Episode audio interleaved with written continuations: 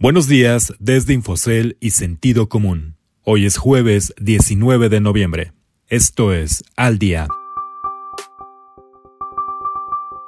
La llegada de Biden a la presidencia traerá de vuelta a la Casa Blanca el estilo de la política tradicional de Estados Unidos. Estados Unidos retiró los cargos que había en contra del exsecretario de la Defensa Nacional en la administración de Enrique Peña Nieto. Las criptomonedas ya no son solo demandadas por inversionistas millennials, sino también por grandes instituciones. Hola, soy Ricardo Legorreta y estas son las historias que debes saber para estar al día.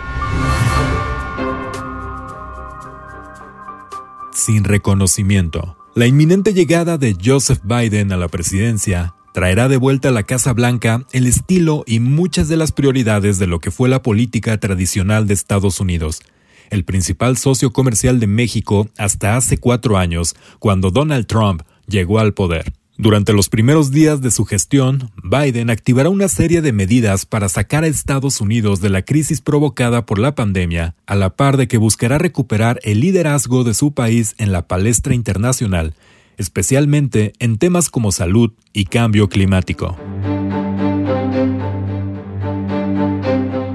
Papa Caliente una corte de Nueva York retiró los cargos contra el general Salvador Cienfuegos, el exsecretario de la Defensa Nacional en la pasada administración, tal como acordaron los gobiernos de ambos países para que el procedimiento continúe en suelo mexicano. Aunque fue una victoria diplomática, no todo pinta dulce para el gobierno de Andrés Manuel López Obrador, que se comprometió a llevar a cabo un procedimiento que honre su palabra frente a las autoridades estadounidenses e incluso frente a la opinión pública en México. No son pocos quienes sospechan que las acusaciones en contra del general no tuvieron una base sólida desde el inicio, lo que implicará presiones adicionales para la Fiscalía General de la República.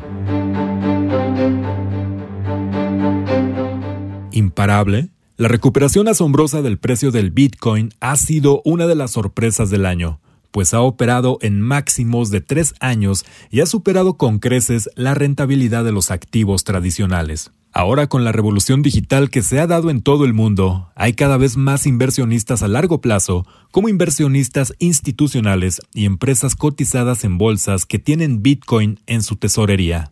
La criptomoneda ha tenido un rendimiento de más de 28% en lo que va de noviembre y una ganancia acumulada de casi 150% en lo que va del año, desempeño más que notable si se compara con los activos financieros más rentables de 2020, como el oro y las acciones tecnológicas. Por ejemplo, en lo que va del mes, el metal amarillo que también es usado como activo refugio y de valor, ha caído 0.55%, pero en el año acumula una ganancia de 22.4%.